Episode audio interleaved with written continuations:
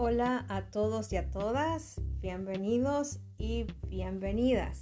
Soy Nancy Duarte y hoy vamos a hablar acerca de la gamificación. La formación educativa requiere de estrategias de enseñanza y aprendizaje innovadoras para fortalecer las competencias específicas y genéricas de la comunidad estudiantil para ello, la adaptación del currículum académico a los nuevos contextos permite la implementación de la gamificación como una solución válida para acompañar al alumnado en su proceso de aprendizaje y así generar confianza en su desenvolvimiento social y académico. Los elementos y la estética de una experiencia gamificada ofrece beneficios y ventajas en la educación por ejemplo, la diversión, la motivación, captar el interés por un contenido envolvente, junto a una narrativa que hace que las actividades sean divertidas, a la vez que fomenta el involucramiento y el trabajo colaborativo entre pares. El juego, al tener el enganche psicológico, promueve como fin primordial la modificación de comportamientos y actitudes. En esta aproximación, la gamificación y el uso de las herramientas de la Web 2.0 pueden entrelazarse para fortalecer las competencias tanto comunicativas, de investigación y digitales, convirtiéndose en un abanico de posibilidades para la juventud y la niñez en general. Pero, ¿qué es la gamificación? De acuerdo a las teorías y a la bibliografía científica, la gamificación es utilizar la estética y el diseño del juego en contextos de no juego, partiendo de una estrategia y objetivos didácticos. El término es relativamente nuevo, siendo su base teórica y su aplicación totalmente incipiente se enmarcó especialmente en el ámbito empresarial.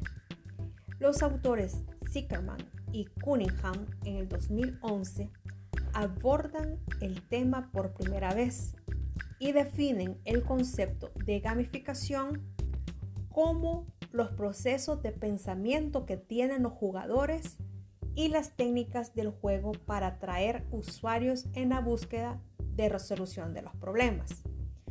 Más adelante nace el término de ludificación, que es la referencia en castellano del concepto de gamificación. En esta misma línea, otros autores conceptualizan la gamificación como el uso de la estética y el diseño del juego para facilitar procesos de aprendizaje e incentivar la actuación de los usuarios.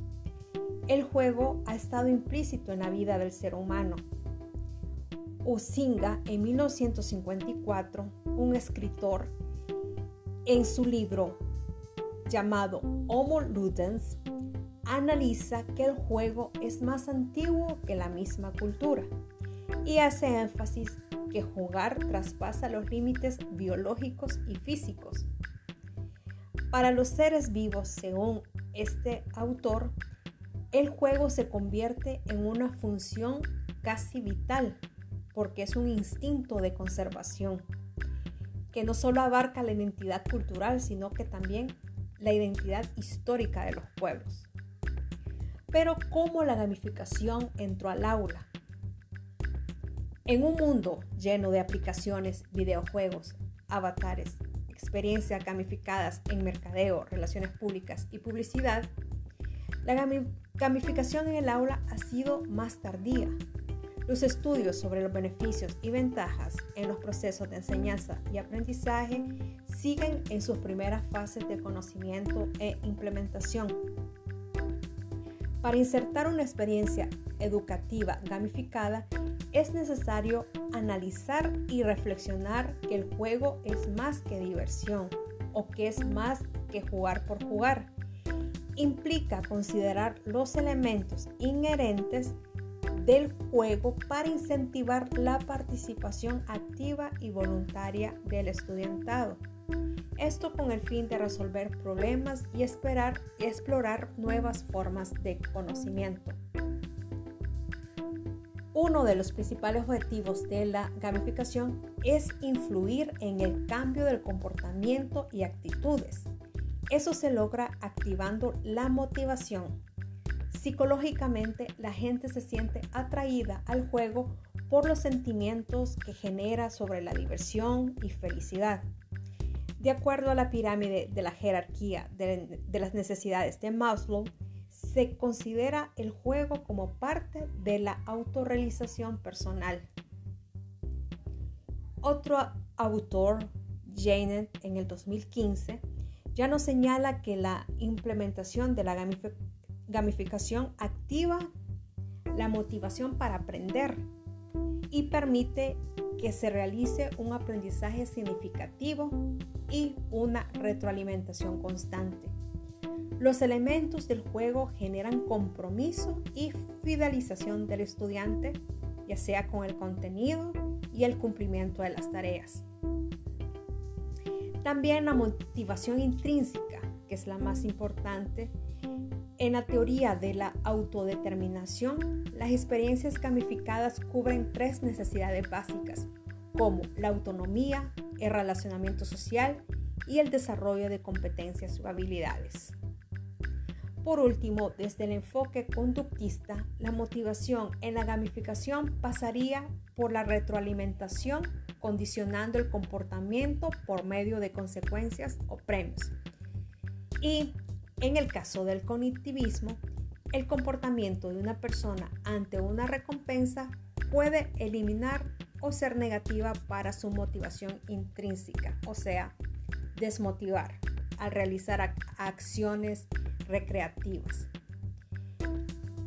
En ese sentido, encontramos que la gamificación en el aula puede ser un factor determinante para el cambio de actitudes y de comportamientos, pero es necesario contar con un análisis para qué va a ser desarrollada en una clase o en proyectos que van a generar los estudiantes y las estudiantes.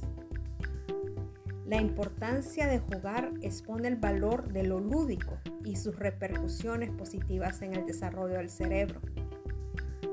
Y no solo fortalece el aspecto de las habilidades físicas, sino que también su implicación social, cultural e histórica. Como dice el psicólogo Mikhail Csikszentmihalyi, autor de la teoría del flujo, llegar al punto de inmersión de una actividad supone uno de los fundamentos para tomar en cuenta al momento de diseñar un proyecto de gamificación. Con esto concluimos la introducción acerca de por qué la gamificación es importante y los factores que hay que tomar en cuenta al momento de insertarlo en una actividad didáctica. Hasta la próxima.